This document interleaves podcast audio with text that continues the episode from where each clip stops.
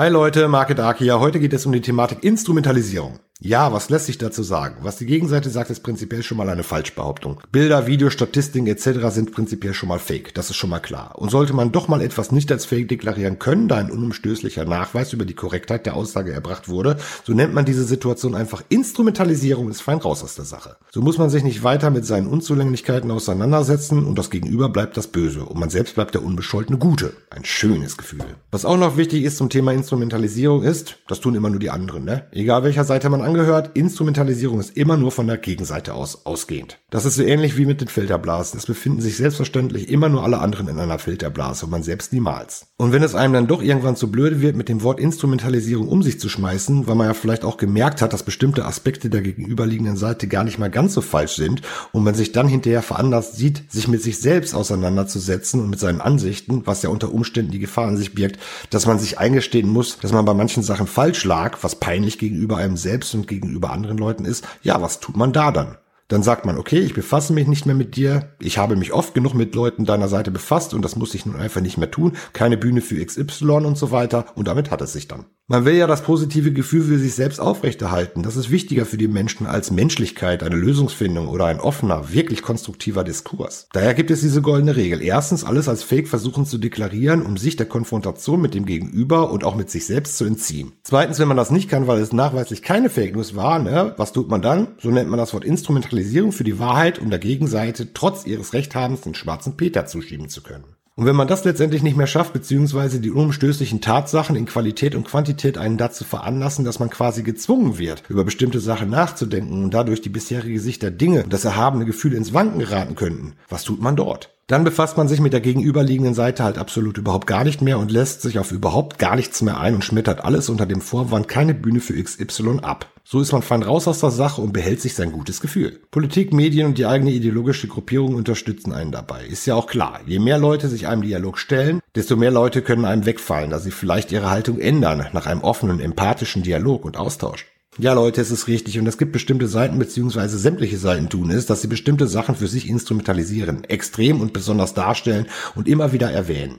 Das kann auch sein und vielleicht ist die Art und Weise auch nicht unbedingt immer die richtige und es wird vielleicht teilweise zu exzessiv betrieben und auch teilweise ausgenutzt. Doch wenn hinter solchen Behauptungen, Taten, Videostatistiken etc. doch ein Kern Wahrheit steckt, und manchmal steckt da auch mehr als ein Kern Wahrheit hinter, so bleibt es halt die Wahrheit, egal ob es irgendwelche Leute für sich ausnutzen wollen oder nicht.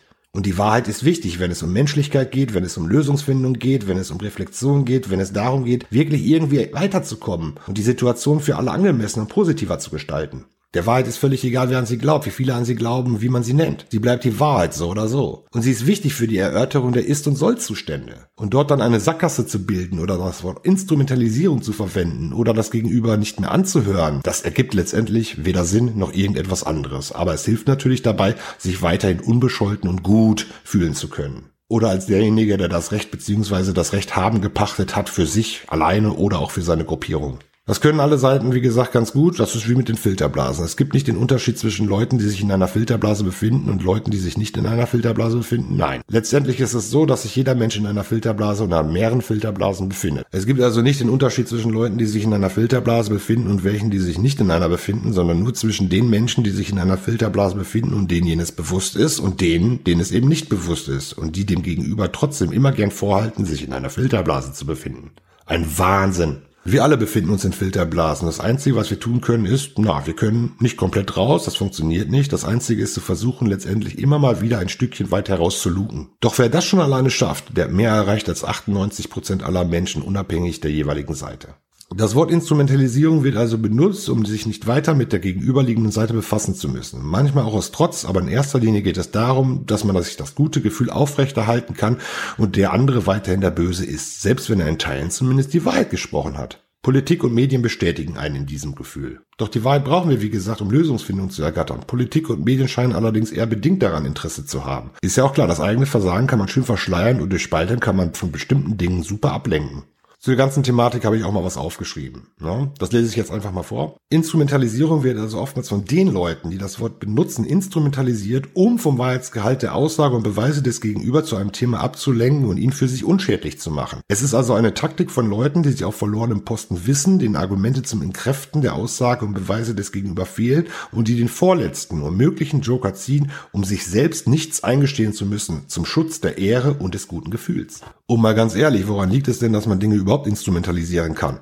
Dafür bedarf es doch erstmal Situationen, die tatsächlich so oder so ähnlich abgelaufen sein müssen. Ansonsten könnte man diese Sachen nicht instrumentalisieren. Dann sollen die Politiker eben in Zukunft weniger Scheiße bauen und stattdessen die richtigen Schlüsse aus bestimmten Tatsachen ziehen und bessere Entscheidungen treffen, damit erst gar nicht Dinge geschehen, die bestimmte Seiten dann im Nachhinein instrumentalisieren können.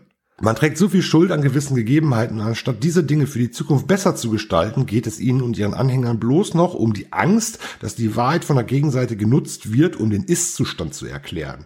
Wir reden hier ja nicht über Fake News. Vielleicht werden bestimmte Sachen auch überzüchtet dargestellt und instrumentalisiert, aber das geht eben auch bloß bei Dingen, die man instrumentalisieren kann. Ja, liebe Politiker, legt die Quelle doch einfach trocken, baut weniger Scheiße und handelt vernünftig und im Sinne des Volkes. Und schon lässt sich nichts mehr instrumentalisieren. Leute, Leute, wenn die Politiker so viel Energie in die Verbesserung dieses Landes stecken würden, wie in das Denunzieren und Diffamieren ihrer Gegner und in das Verteufeln des Ansprechens vom Ist-Zustand seitens des Gegenüber, so wäre diesem Land schon sehr geholfen. Das Wort Instrumentalisierung zu benutzen ist und bleibt eine Sache, die an den Tag gelegt wird, um von eigenen Fehlern, Unzulänglichkeiten und Lügen abzulenken, indem man das Augenmerk von den eigentlichen Problemen und Gegebenheiten auf das lenkt, das eben diese Sache anspricht.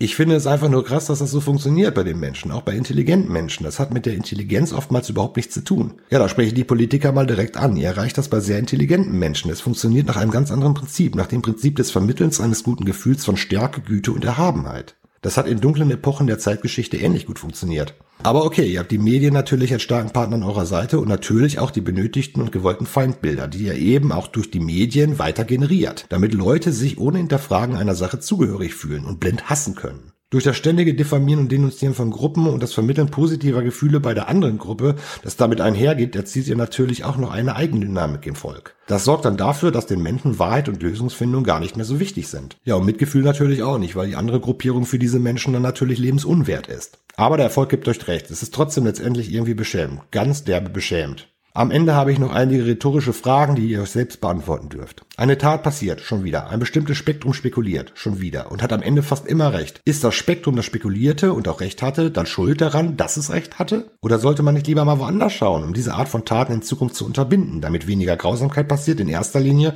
und auch damit das Spektrum, das die Missstände anspricht, nicht weiterhin mal und mal wieder recht hat, man ihm mal und mal Genugtuung schenkt und das Wort Instrumentalisierung nicht mal und mal lächerlicher wirkt? Hilft das Vorwerfen mit dem Wort Instrumentalisierung also, bestimmte grausame Fälle in Zukunft auszumerzen, worum es ja eigentlich gehen sollte als oberstes Ziel? Die Frage ist, ist das Benennen der Gegebenheiten plötzlich böse, vielleicht sogar böser als die Tat, auf deren Rahmen aufmerksam gemacht wurde? Soll man also in Zukunft schweigen, keine Muster aufzeigen und Taten nicht anprangern, bloß aus Furcht, dass es als Instrumentalisierung ausgelegt wird und man dadurch als schlimmer gilt als jene, die die jeweiligen Taten ausführten? Ist das Verschweigen und das Unterbinden von Diskursen und Lösungsansätzen eurer Meinung nach erforderlich, um bestimmte Taten für die Zukunft nicht wieder geschehen zu lassen? Ganz dumme Fragen, ich weiß. Trotzdem, ihr verhaltet euch so, als wäre es so.